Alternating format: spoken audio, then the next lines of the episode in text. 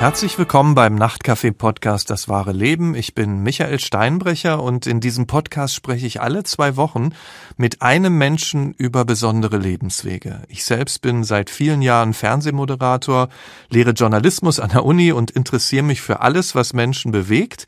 Heute begrüße ich Christiana von Oertzen. Sie ist 58 Jahre in Hamburg Fitness- und Personal Trainerin. Aber wir reden heute über die Liebe, denn sie hat ihr Liebesglück nach vielen Jahrzehnten mit der einst verbotenen großen Jugendliebe gefunden. Erstmal herzlich willkommen, Frau von Oertzen. Ja, guten Morgen, Herr Steinbrecher. Hallo. Vielen Dank, dass Sie mich eingeladen haben. Ja, ach, sehr, sehr, sehr gerne.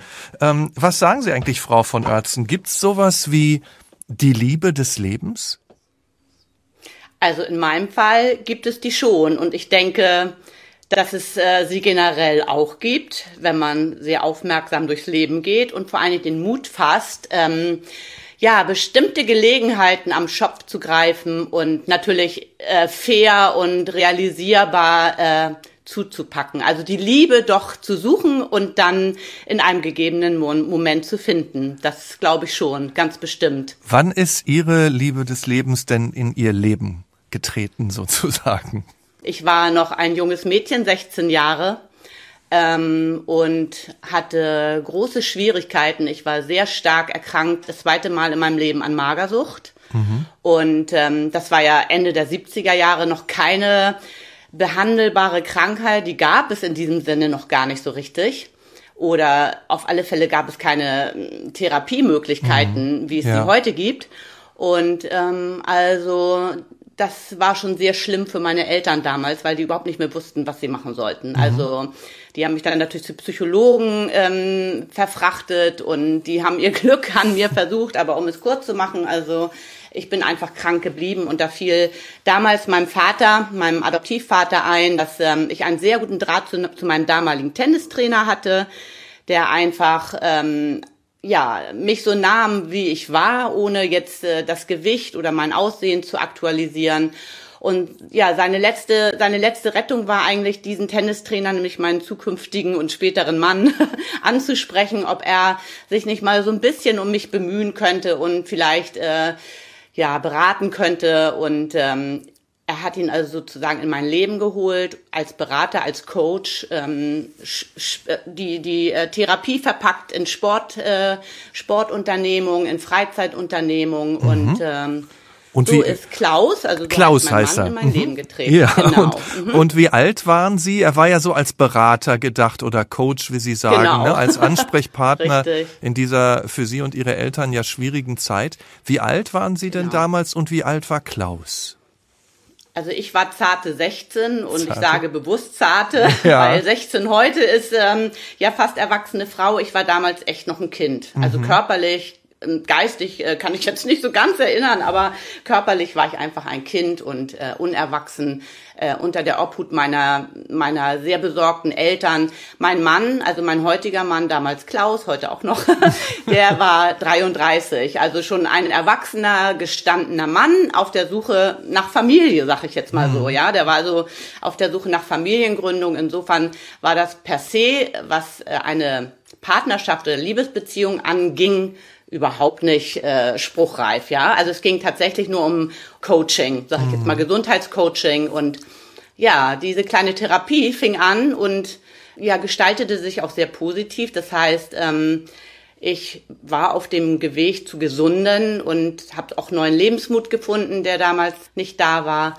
Aber und, was, mhm. was haben Sie denn dann zusammen äh, unternommen? Also da war jetzt dieser 33-jährige erwachsene Mann, Sie in einer schwierigen Lebenssituation, zarte 16, ne? Ähm, ja, genau. Und, und, und was haben Sie denn dann so unternommen? Sind Sie Eis essen gegangen oder, oder wie kann ich mir das vorstellen? Also auch über, übers Tennisspielen hinaus?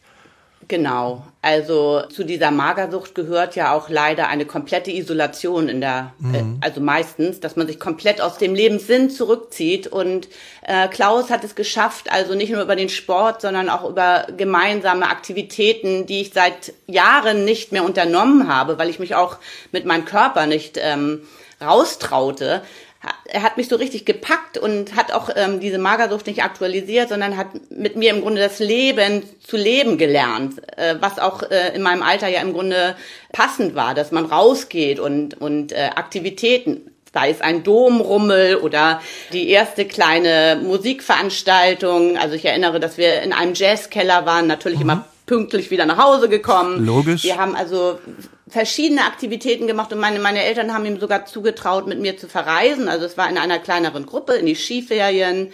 Äh, wir sind sogar nach London geflogen, natürlich getrennte Hotelzimmer, aber den ganzen Tag haben wir über ähm, verbracht und alle Sehenswürdigkeiten angeguckt. Und ähm, das war also eine Vertrauensbasis ähm, zwischen meinen Eltern und ihm und natürlich in erster Linie zwischen mir und ihm.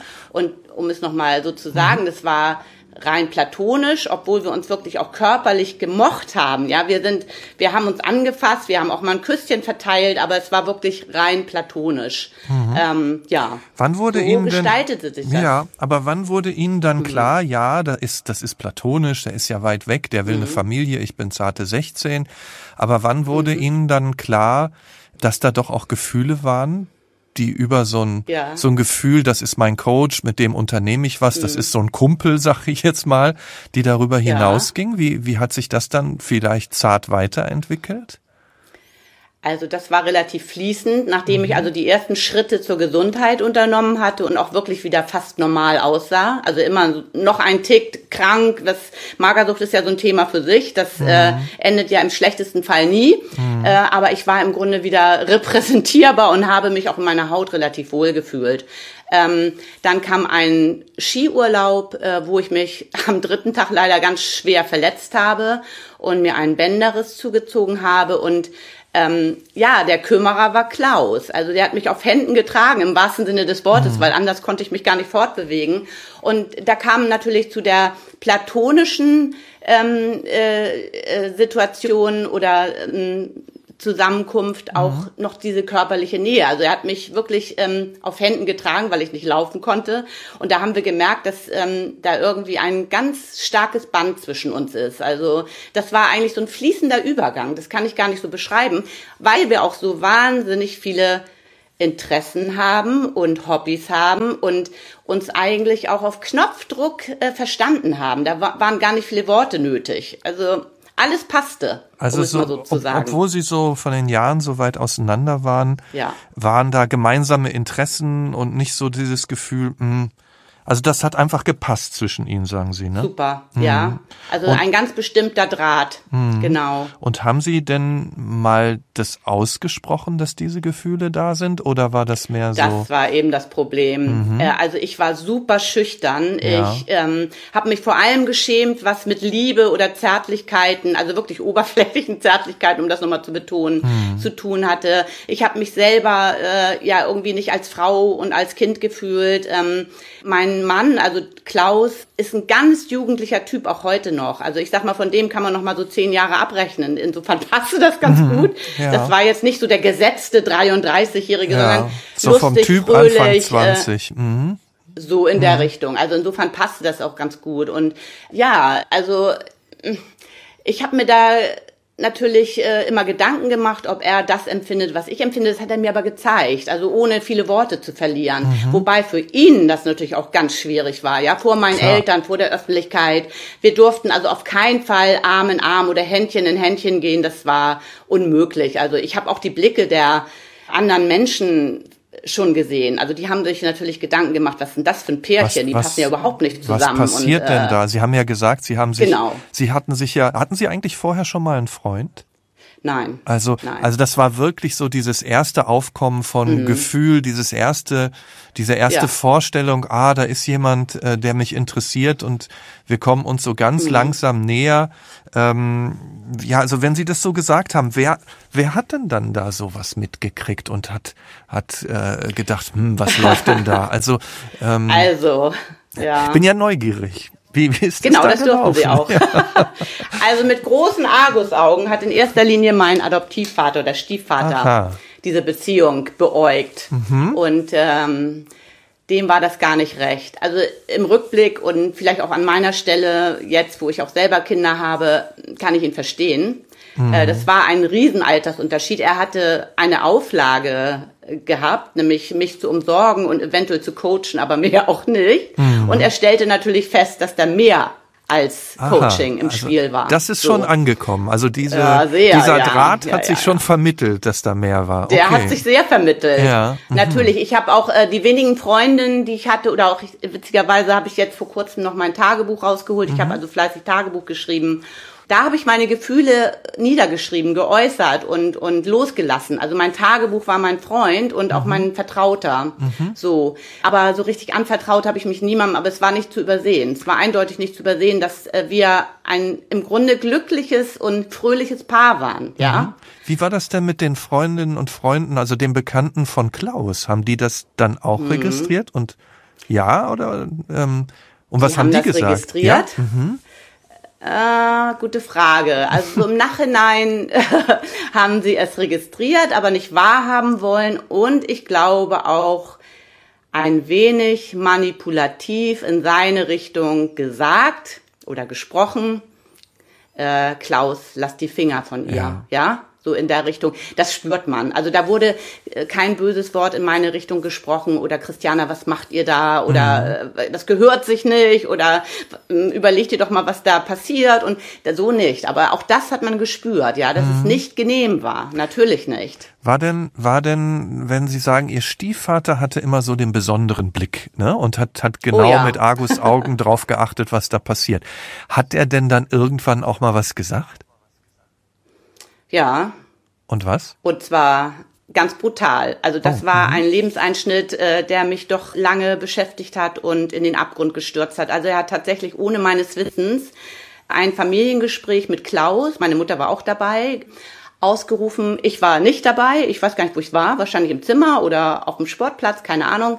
Die drei haben gesprochen. Mein Vater hat damals Klaus die Pistole auf die Brust gesetzt und hat gesagt, er wüsste dass das jetzt nicht mehr so in normalen Wegen läuft, was ihn und mich angeht. Und also entweder hätte er die Absicht, mich zu heiraten, also ich meine, mhm. ich war 16, mhm. oder er würde das äh, in dem nächsten Jahr planen, oder er müsste sofort das Haus verlassen. Mhm. Das wusste ich damals natürlich nicht, das ist klar. Also es war so ein klares Signal, auf jeden Fall, Ganz so, klar. so geht's nicht weiter. Ne? So, genau. so hat das ihm gesagt. Und ja, und Klaus hat, hat Ihnen dann aber nichts von diesem Gespräch gesagt, oder doch? Ja, Klaus hat das Haus verlassen, verschwand mehr oder weniger aus meinem aktiven Leben mit ihm.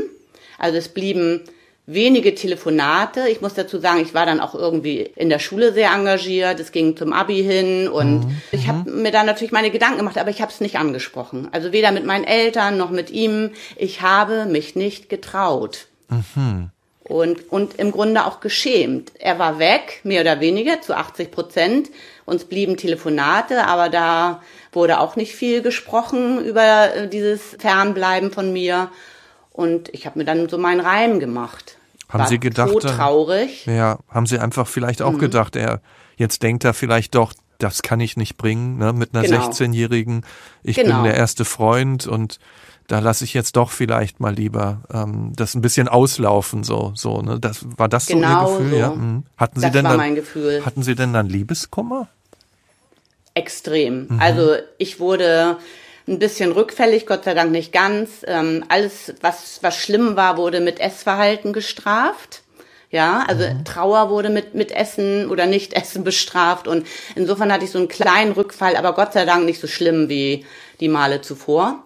Und natürlich, ich denke mal, das ist normal bei der ersten großen Liebe, Selbstmordgedanken, natürlich. Oh ja. Wie mhm. wäre es, wenn ich jetzt, ja, mhm. also ich denke mal, da bin ich kein Sonderfall, sondern mhm. die, die erste große Liebe, die aus dem Leben verschwindet, ist furchtbar, ja. Das geht also tief, Also da ja. möchte man gar nicht mehr am Leben sein. Ja. sein. Das ist ähm, verständlich. Ja.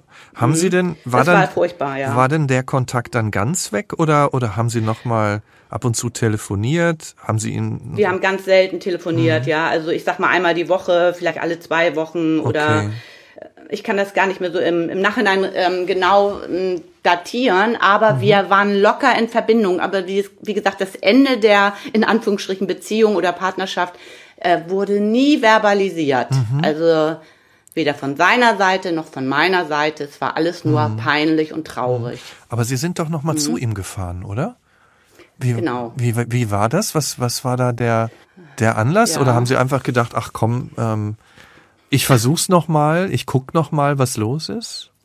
Nach anderthalb Jahren, also 17,5 sage Ah, ich jetzt okay. mal so Mhm. locker, ähm, hatte mich das Selbstbewusstsein gepackt und äh, zusätzlich hatte ich einen fahrbaren Untersatz, nämlich ein Motorrad Mhm. und habe dann irgendwann gedacht, so jetzt stelle ich den zur Rede. Also meine Eltern waren verschlossen, Mhm. da war nicht zu machen, nicht zu holen und die haben immer sich so ein bisschen rausgeredet, ja, und er wollte Familie und das passte nicht und so langsam wurde alles ein bisschen äh, offener, sag ich mal, aber so richtig nicht. Also habe ich mich auf mein Motorrad gesetzt mit 17,5 und bin dann zu ihm nach Hause gefahren und wollte ihn zur Rede stellen. Das hat dann aber nicht geklappt, weil er bereits vor der Tür stand mit seiner zukünftigen Frau, die hochschwanger war und Oh. da bin ich sozusagen auf den Absätzen wieder nach Hause gefahren, ja, also von, wussten Sie von, von dieser Frau überhaupt? nein. Nee, gar nicht. Nein, nein. Und dann haben Sie gesehen, Also sie ist schwanger. geahnt, natürlich. Haben Sie dann Genau. überhaupt noch guten Tag oder wie war dann die Situation? Haben Sie überhaupt ein Wort gesagt oder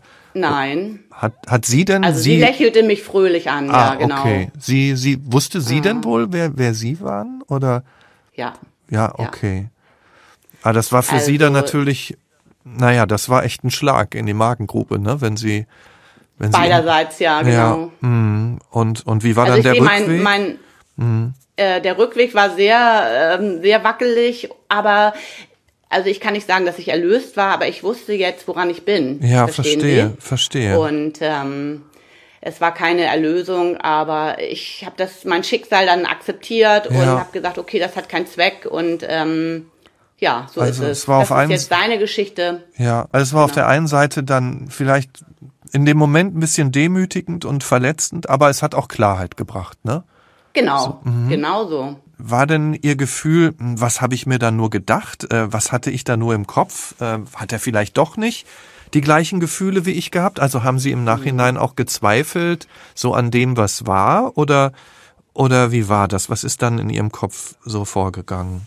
Also ich, ich habe wirklich gedacht, das war ein Hirngespinst meinerseits und ich habe mich da Hals über Kopf verliebt in meinen Retter sozusagen, Mhm. aber eben nicht umgekehrt.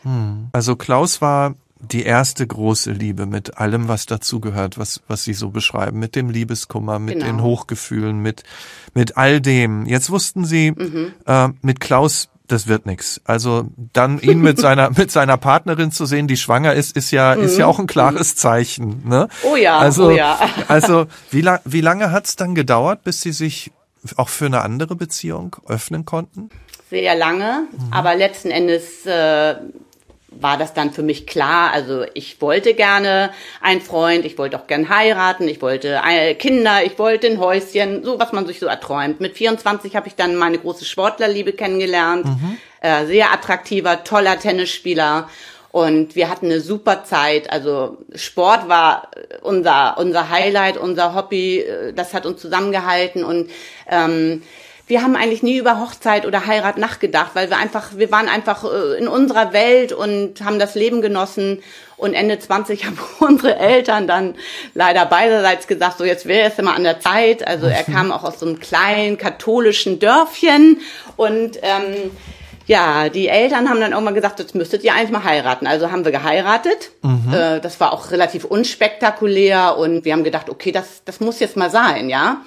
Äh, und zwei Jahre später wurde der gute Mann nach Frankreich versetzt und mir war aber klar, dass ich in Deutschland bleibe. War gerade mitten im Studium und ähm, hatte Berufsperspektiven hier und habe gedacht, nee, also Frankreich, ähm, das muss nicht sein. Nein, dann haben wir es erstmal auf äh, lange Distanz versucht, aber hat leider nicht gehalten. Ah, okay, dann ist das aus. genau. Wie war das denn mit, mit den Gedanken an Klaus? Also war das dann auch wirklich Mhm. aus den Augen, aus dem Sinn und äh, das war's? Ähm, wir haben ja von Nein. den, nee, doch nicht. Also keine Klarheit in Nein, dem nein, Sinne, er war noch da, ja? er war gedanklich im Kopf. Und ich habe leider auch bei meinem ersten Mann ähm, habe ich eigentlich immer alles gesucht, was Klaus präsentierte. Ähm, ich habe gehofft oder gedacht, alle Männer sind so. Und ich werde mich auch hier wieder super wohlfühlen. Wir werden alles gemeinsam meistern. Wir werden durch die Händchen halten, durch die durch das Leben marschieren und es war eben nicht so, ja. Also es war ein ganz anderer Charakter, ein ganz anderes Leben mit dem Mann und insofern kamen die Gedanken auch stetig wieder und dann zu unserer Hochzeit habe ich Klaus ein Foto mit entsprechenden Zeilen geschickt, so nach dem Motto, du musst dir jetzt keine Sorgen oder Gedanken machen, auch ich bin jetzt ähm, glücklich verheiratet und trotzdem war da noch was, ja. Mhm. Also irgendwie habe ich gedacht, eigentlich müssten wir da jetzt auf dem Foto ah, stehen. Ah, okay, ja? so weit ging das. Mhm. Also und er mhm. war immer Maßstab für die Lieben, die danach gekommen sind. Genau so hört so. sich das an. Ja. Sie waren ja dreimal verheiratet mhm. und haben auch drei Kinder bekommen, wussten ihre Ehemänner, also auch die beiden, die danach kamen, denn immer, mhm. dass es Klaus in ihrem Leben gab oder war das wie so ein stilles Das ist eine gute Geheimnis? Frage. Mhm.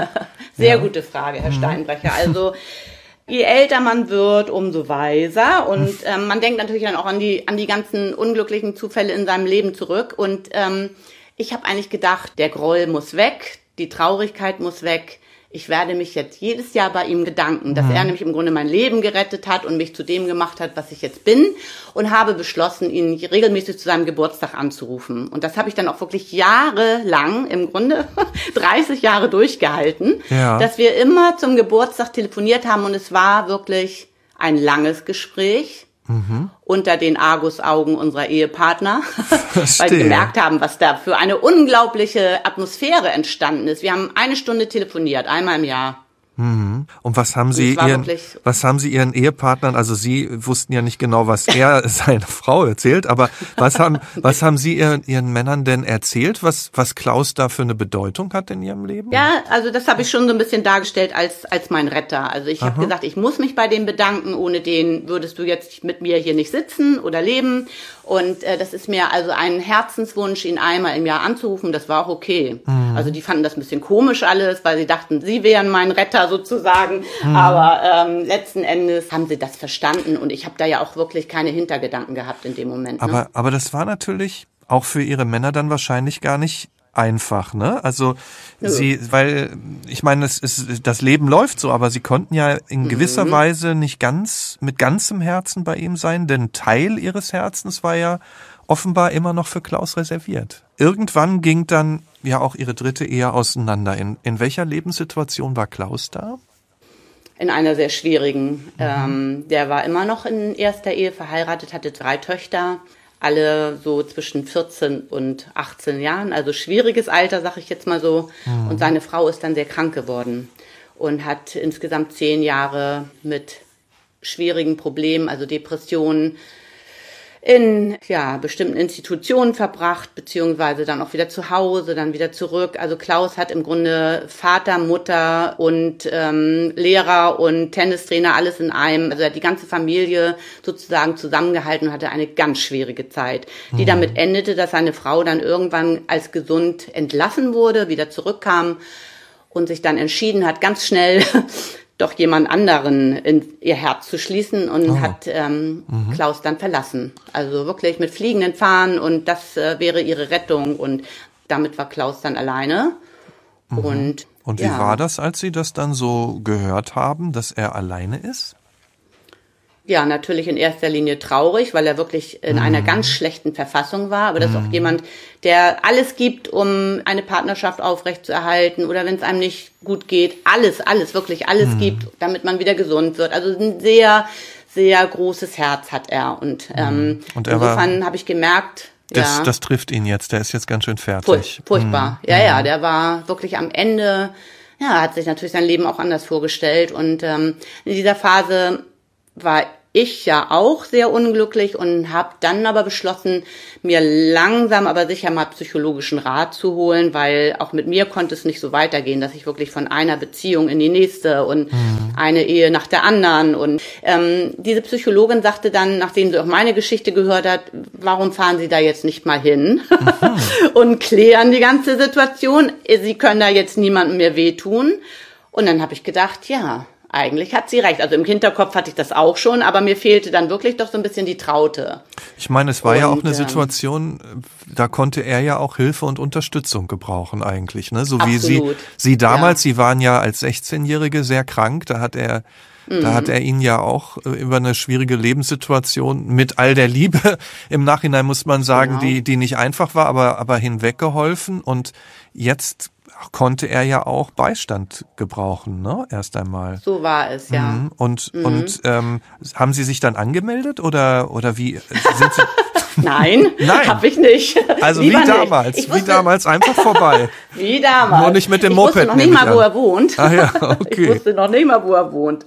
Es war wirklich dramatisch. Er Oh. war inzwischen natürlich mit seiner großen Familie umgezogen. Ja. Und ich habe mir im Kopf immer ausgemalt, wo er, auf welcher Straßenseite, also die Straße war mir bekannt, aber auf welche Straßenseite, wie sein Häuschen aussieht, das wusste ich alles nicht. Und hatte mir das ausgemalt und ähm, bin dann an einem Valentinstag Oh. äh, mit einer schönen Flasche Wein hingefahren, auf Verdacht, alles auf Verdacht. Und wie lange, Und- nur damit man das nochmal, wie lange hatten Sie sich nicht mehr gesehen?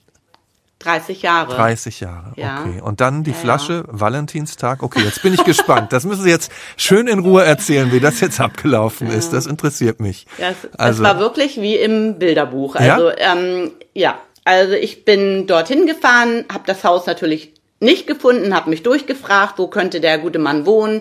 Äh, bin dann natürlich, weil es eine kleine Straße war, dann irgendwann sicher gelandet. Und, äh, ich habe geklingelt, die Tür ging auf und da standen wir. Und ja, ich hatte natürlich auch so ein bisschen Sorge, mal gucken, wie er aussieht, mal Ja, gucken, ja. ob ich mich da nicht irgendwie Das kann äh, ja auch völlig zerplatzen, verzettelt habe. zerplatzen wie eine. Seifenblase, so ein Gefühl, ne? Wenn irgendwie Genau man so. merkt, da ist nichts mehr. Also Sie standen da äh, und dann? Er sah ganz gruselig aus, aber immer noch mein Klaus. natürlich, ich meine, sowas geht natürlich nicht spurlos an einem vorbei, ja. Also Ganz gruselig. ich erinnere Wäscheberge. Okay. Äh, da wird er jetzt laut lachen, wenn er das hört. Ich erinnere Wäscheberge, wo Ja. mir das unter den Fingernägeln brannte, äh, die zusammenzulegen. Aber das, das ist jetzt Spaß beiseite. Ja, ja. Nein, er sah wirklich äh, verzweifelt und traurig aus. Und um es mal kurz zu machen, äh, die Weinflasche haben wir nicht geköpft, aber wir haben nach zehn Minuten Golfschläge geübt und im Wohnzimmer Tango getanzt. Oh, Tango. Ja, es war, Der Tanz als der wenn Liebe. Mhm. 30 Jahre, ja genau, als wenn 30 Jahre nicht da waren. Also es war ganz toll. Ja. Schön. Und, und sind Sie dann gleich da geblieben oder wieder zurückgefahren? Nein, ich habe natürlich äh, aufgrund meiner meiner Historie erstmal alles sacken lassen, habe Ja. gesagt, so diesmal bist du vorsichtig und jetzt erstmal gucken und wir haben wirklich ähm, erstmal geguckt. Wir sind spazieren gegangen, wir haben vorsichtig äh, unsere Kinder kennengelernt, ähm, wir haben sportliche Aktivitäten gemacht wie früher, wir sind tanzen gegangen. Äh, also alles schöne Sachen, aber wie gesagt auf Distanz, bis dann nach anderthalb Jahren die Überlegung kam und die haben wir dann auch ausgesprochen zur Abwechslung. äh, wie wäre es mit Zusammenziehen? Und dann ging es Knall auf Fall. Also Klaus hat dann sein Haus aufgegeben, ist zu mir gezogen mit meinen vier Kindern hier und seine Töchter waren nun inzwischen erwachsen, drei Töchter sind das, also insgesamt haben wir sieben Kinder. Und dann haben wir geheiratet. Ach, Wahnsinn. Und sind immer noch verheiratet. Also Ja, das, toll. das war das, wenn, wenn, wenn ich da noch mal ein paar Schritte nur noch kurz zurückgehe, ähm, weil sich das jetzt, das ist natürlich spannend, sich nach so einer langen Zeit wiederzusehen. Sie haben ja gesagt, er war noch der Klaus, ne? Ähm, Ja. Mussten Sie sich denn dann neu kennenlernen? Also, weil man verändert sich ja schon in 30 Jahren. Oder, Mhm. oder war das gleich wieder so vertraut? Sie haben gesagt, Sie haben Tango getanzt. Ähm, Ja. Also, das war so ein, so ein schrittweises sich wieder annähern, aber auch ein Neuentdecken? Oder wie würden Sie es beschreiben? Also das war ein Plumps in die Vergangenheit. Es Ah. war, ja, es war wirklich eins zu eins. Ich, ich meine, ich, ich, ich versuche jetzt gerade noch mal zu reproduzieren, wie ich mich gefühlt habe. Es war, Ja. als wenn keine Zeit zwischen uns war. Natürlich lernt man sich noch mal ein bisschen anders kennen. Damals haben wir uns ja auch wirklich nur ein bisschen mehr als oberflächlich kennengelernt, ja, aber aber ich kann nicht sagen, dass da irgendwas Fremdes war. Äh, es war alles irgendwie stimmig. War das ja? romantisch? Und sehr, extrem. Ja. Sehr, sehr, sehr. Ja, ja. Und, Absolut. Und, und wenn Sie sagen Plumps in die Vergangenheit, haben Sie die auch wieder zurückgeholt? Also haben Sie versucht, da Ja. wieder so ein bisschen anzusetzen und sich äh, zu erinnern und so weiter? also nach dem Tango habe ich mich dort aufs Sofa gesetzt und habe gesagt, jetzt möchte ich alles genau wissen. Ah. Ja. Und er war zu Tode betrübt. Er war so getroffen, also das hat man gemerkt, dass ihn das nach vielen, vielen Jahren noch unglaublich leid tat und ähm, er ganz traurig war, wie das damals auseinanderging. Und ja, in der gleichen Situation war wie ich, dass er nicht darüber reden mochte und von meinem Vater auch sehr sich unter Druck gesetzt fühlte. Und er hat einfach nur die Flucht nach vorne angetreten, um keine weiteren Probleme zu produzieren. Aber wir haben darüber gesprochen und es deckte sich auch mit dem, was meine Mutter mir mhm. nach vielen, vielen Jahren erzählt hat. Ähm, nachdem mein Vater dann gestorben ist, hat sie sich dann auch geöffnet und ähm, das war also identisch. Das war tatsächlich so, dass mein Vater da ähm, einen Schlussstrich ziehen wollte. Aber dann, mhm. dann wurde für Sie da dann erst so richtig alles komplett, ne? Dass Sie, ja, dass Sie das wirklich genau. wussten und, und mhm. war dann manchmal auch ein Hadern damit, dass Sie dass sie so viele Jahre nicht zusammen waren? Ja. Ja. Wir haben gesagt, so im Nachhinein, hätten wir mal, wären wir mal. Ähm, aber das ist natürlich, wir haben uns vorgestellt, was alles passiert wäre, wenn wir tatsächlich die Situation ein, war nicht, war nicht hätten. einfach, ne? Das muss man ja auch sagen. Nein. Und die Skepsis ihres Nein. Stiefvaters Nein. ja auch verständlich, wenn wenn man Ach, von außen sieht, haben Sie ja selbst gesagt, ne? Sie fast noch Absolut. ein Kind. Mhm, ja. ja, ja, ja. Absolut. Im Nachhinein muss ich auch sagen, hätte ich wahrscheinlich ähnlich reagiert. Ich hätte mhm. natürlich mit meinen Kindern oder meinem Kind gesprochen.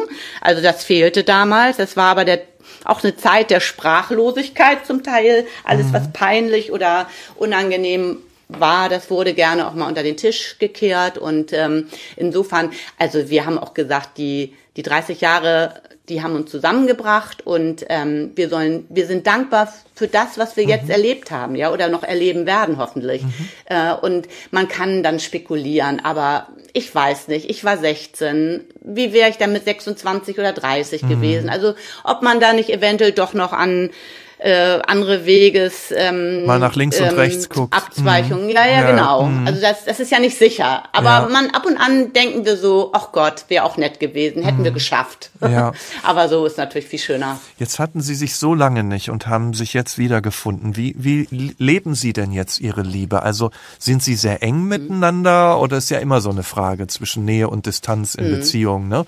Oder, oder lassen Sie sich mehr Freiräume? Wie, wie würden Sie das beschreiben, wie Sie heute zusammen sind? Äh, ja, wie zwei kleine Kletten würde ich das beschreiben. zwei Kletten, okay. Also, ja, wir haben, wir haben beschlossen, also nicht, nicht nur beschlossen, sondern wir, wir, wir fühlen das auch so, dass wir wirklich die, die Freizeit, mhm. äh, die mhm. Freizeiturlaube zusammen verbringen. Natürlich haben wir unsere Freundschaften und äh, pflegen die auch. Wir haben gemeinsame Freunde, wir haben äh, getrennte Freundschaften. Das ist wichtig, dass man das nebenher auch mhm. noch pflegt. Aber wir fühlen uns eigentlich verbunden. Mhm. Äh, den Tag über, den im Urlaub, äh, am Wochenende. Ja, also das ist schön. Ja. Kann man sich gar nicht so vorstellen. Ne? doch, doch. Ist ja wunderbar. Okay. Man hört das, wie, wie sehr Sie das äh, jetzt auch genießen. Ähm, äh, wie gut ist hm. denn der, der Kontakt äh, mit den Kindern aus Ihren Ehen? Hat, wie hat sich das so eingespielt? Ja, das ist der einzige schwierige Punkt. Also mhm. Patchwork ist in jedem Fall schwierig. Mhm. Also ich denke mal, dass es da selten Happy Family gibt. Meine Kinder leben ja mit Klaus unter einem Dach und das funktioniert sehr gut. Mhm. Die wissen auch, dass er nicht ihr Vater ist, das ist ganz klar, aber er ist Ansprechpartner und er ist Nachhilfelehrer und Sportlehrer und mhm. er macht immer viele Sachen mit meinen Kindern hier, das ist klar. Die sind ja inzwischen auch älter. Seine Töchter sind erwachsen und mit eigenen Kindern schon. Also ich sag mal, mit der Familienzusammenführung muss man ganz ehrlich sein, ist es schwierig. Mhm. Ja, mhm. dafür ist auch zu viel passiert und ähm, ja, wir sind ja nicht als Familie groß geworden. Ja, die die Töchter von Klaus sind äh, lange erwachsen mit eigener Familie, meine sind noch jünger und das, das ist schwierig. Aber da sind wir auch ganz ehrlich und offen und sagen, mhm. wenn die kommen, dann ist okay und wenn sie was wollen, alles wunderbar. Aber so jetzt gemeinsamer Urlaub mit sieben Kindern, das wird's wohl nicht geben, denke ich mal. Aber ja. alles, alles soweit harmonisch, mhm. ja. Ich meine, er war mhm. damals so 16, 17 Jahre älter, wenn ich richtig gerechnet habe. Das ist er ja mhm. heute immer noch. Äh, mhm. Macht sich das irgendwie bemerkbar? Weil, weil Sie sagen, er ist sportlich und so, oder äh, spüren Sie da irgendwie, dass da, dass das irgendeinen Einfluss auf Ihre Beziehung hat? Also ich werde immer älter und er immer jünger, wollen wir mal so sagen. okay, dann kommen Sie sich ja noch näher. nein, nein, nein. Also natürlich, das, das weiß man auch. Aber wie gesagt, mhm. es ist so geblieben wie am Anfang. Er ist ein jung gebliebener sportlicher Mann und ja, ich bin entsprechend auch älter geworden und man nähert sich so ein bisschen an. Natürlich sind da kleine Befindlichkeiten, aber mhm. ähm, die meistern wir ganz gut. Also natürlich kommen die ersten Wehwehchen. Ähm, und äh, ja, Also das mhm. ist halt so. Dann muss man halt Kompromisse schließen, nicht? Ja, und wenn wir wenn wir über diese Liebe reden, ich meine, damals waren sie ja verliebt. Das war ja, ja. das war ja noch so dieser dieses, dieses Anfangsstadium, ne? Ähm, diese mhm. Verliebtheit. Was ändert sich denn jetzt, wenn sie länger zusammen sind und Liebe daraus wird? Ja, das ist äh, eine gute Frage. Äh, das ist einfach so ein Gefühl des hundertprozentigen Vertrauens mhm. und ähm, dieses aufeinander verlassen können, in guten wie in schlechten Zeiten. Also es ist wirklich ein, ein ganz großartiges Gefühl, was man, glaube ich, ähm, in der heutigen Welt auch leider nicht mehr häufig erlebt, ja. Mhm.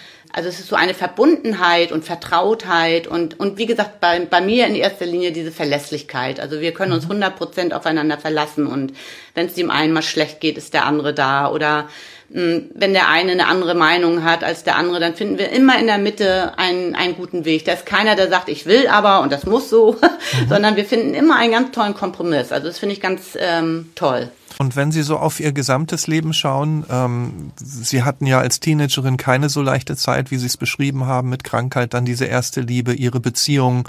Wenn Sie jetzt so insgesamt auf Ihr Leben schauen, was ist Ihnen heute wichtig im Leben? Also wichtig ist erstmal, dass man irgendwie versucht, in schwierigen Lebenssituationen wieder gesund zu werden in diesem Falle. Also die Gesundheit steht wirklich über allem, denke ich mal. Ohne meine Gesundheit wäre ich heute nicht da, wo ich bin, ganz mhm. klar. Und ich denke mal, dass man wirklich seine, seine Träume nicht aufgeben sollte. Also das finde ich schon ganz wichtig, dass man träumen darf und diese Träume auch eventuell realisiert, wenn es denn passt. Ja, das sage ich immer mal so, mhm. vorsichtig. Also das ist ganz wichtig, dass man auch in schlechten Phasen immer wieder weiß, es kommen auch wieder gute. Aber man muss natürlich aktiv sich daran beteiligen und auch verzeihen können. Also ich verzeihe meinen Eltern, ich verzeihe meinem Vater, ich verzeihe auch Klaus in dieser Phase. Und ja, man ist nur Mensch, kann ich nur sagen. Nicht? Man ist einfach nur Mensch in bestimmten Phasen des Lebens. Vielen Dank, Frau von Oertzen. Dann wünsche ich Ihnen weiter eine wunderbare Zeit und schöne Grüße unbekannterweise auch an Klaus. Danke, ja. Herr Steinbrecher. Ja, vielen, vielen Dank. Hat viel Spaß gemacht. Ähm, vielen Dank. Ihnen auch. Danke. vielen Dank auch an Sie zu Hause fürs Zuhören. Wenn Ihnen dieser Podcast gefällt, dann abonnieren Sie ihn gerne, empfehlen Sie uns weiter und diskutieren Sie mit auf unserer Nachtcafé Facebook-Seite. Und wenn auch Sie Ihre ganz persönliche Geschichte hier im Podcast erzählen wollen, dann melden Sie sich einfach bei uns. Vielleicht unterhalten wir uns dann schon bald hier im Nachtcafé Podcast Das wahre Leben. Bis in zwei Wochen. Ich bin Michael Steinbrecher. Wir hören uns.